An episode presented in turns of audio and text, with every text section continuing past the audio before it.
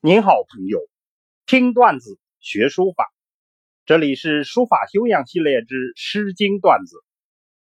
今天我们讲仇谋最早的闹洞房歌，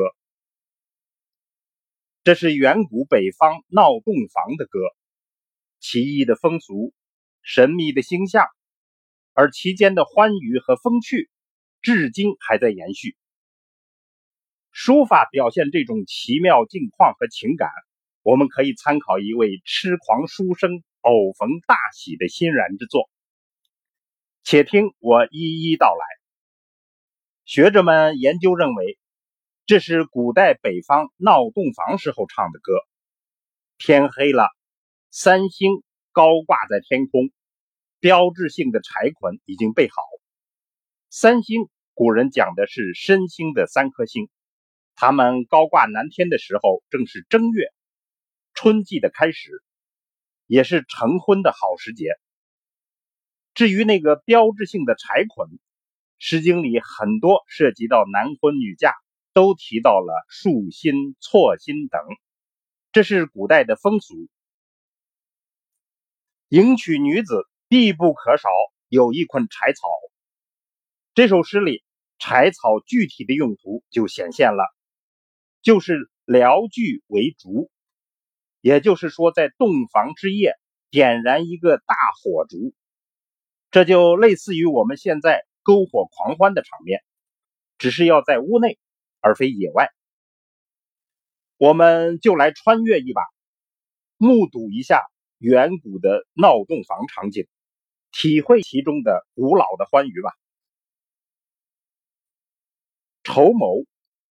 筹谋的意思是缠绕、捆扎，后来就引申为准备。未雨绸缪这个词就由此而来。这首诗一开始就近起兴，从女子的角度来写洞房的欢愉。筹谋束心，三星在天，捆扎好了柴薪，三颗晶亮的星星。挂在天空，今夕何夕见此良人？今天是什么日子啊？见到如此美好的丈夫，仔细仔细，如此良人何？你啊你啊，碰到如此好的丈夫该怎么办呢？紧接着重唱一遍，稍加调整，从男女缘分来歌唱。筹谋束楚，三星在雨。捆扎好了柴草，三颗晶亮的星星挂在天的东南角，预示着这个时候已经深夜了。今夕何夕见此邂逅？今天是什么好日子啊？遇到如此的良缘。仔细仔细，如此邂逅何？你啊你啊，碰到如此的良缘，该如何消受？最后再叠唱一遍，调整为男子的角度来表现欢愉。筹谋束楚，三星在户，捆扎好了金条，三颗晶亮的星星挂在门户，这里预示着。时间已经到了半夜，就是闹洞房已经到了半夜。今夕何夕见此灿者？今天是什么好日子啊？见到如此的美人儿。仔细仔细，如此灿者何？你啊你啊，碰到如此的美人儿，该如何消受？本诗歌唱洞房的欢愉，变化了三种角度。从女子的角度、二人缘分的角度和男子的角度，不同视角来表现洞房花烛夜的欢乐与忘情，新颖、通俗而又风趣。这大概是当时一种流行的仪式歌，每次闹洞房都唱，大家一起唱，适合于所有男女的洞房花烛夜。写的只是今夜的欢愉。传神而又风趣。过去流行一个说法，洞房花烛夜，金榜题名时”，这是人生欢愉的经典。我们就举一个类似金榜题名的场景，来看看书法如何表现心中的欢愉之情。著名的宋代痴狂书家米芾，晚年由于宋徽宗的赏识，而得到了一个最高的职位——书画博士。他兴奋地乘船前往就任，心情舒畅，两岸风光秀丽。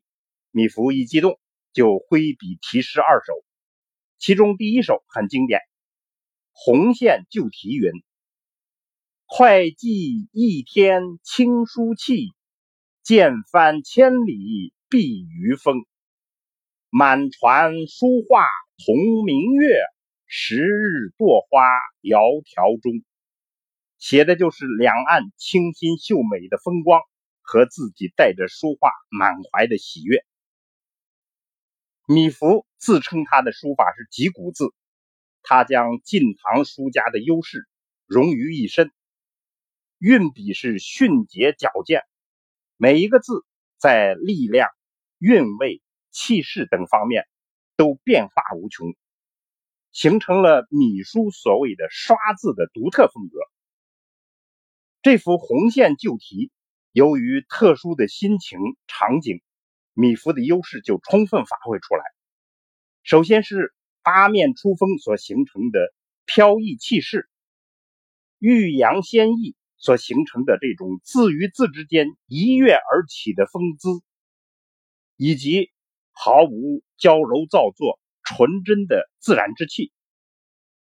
其次，米芾的用墨极其火辣，干湿浓淡浑然一体，尤其是飞白、枯笔、可笔的运用，这三种技法大家应该清楚。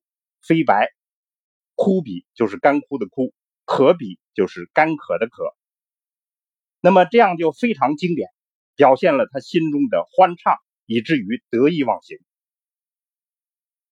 诗经》的绸缪和米芾的红线旧题，就是不同的艺术形式，表现共同的欢愉之情和得意忘形的那种状态。他们的不同之处在于，前者是民谣。有一种通俗和风趣，而后者是文人书法，有一种典雅和痴狂。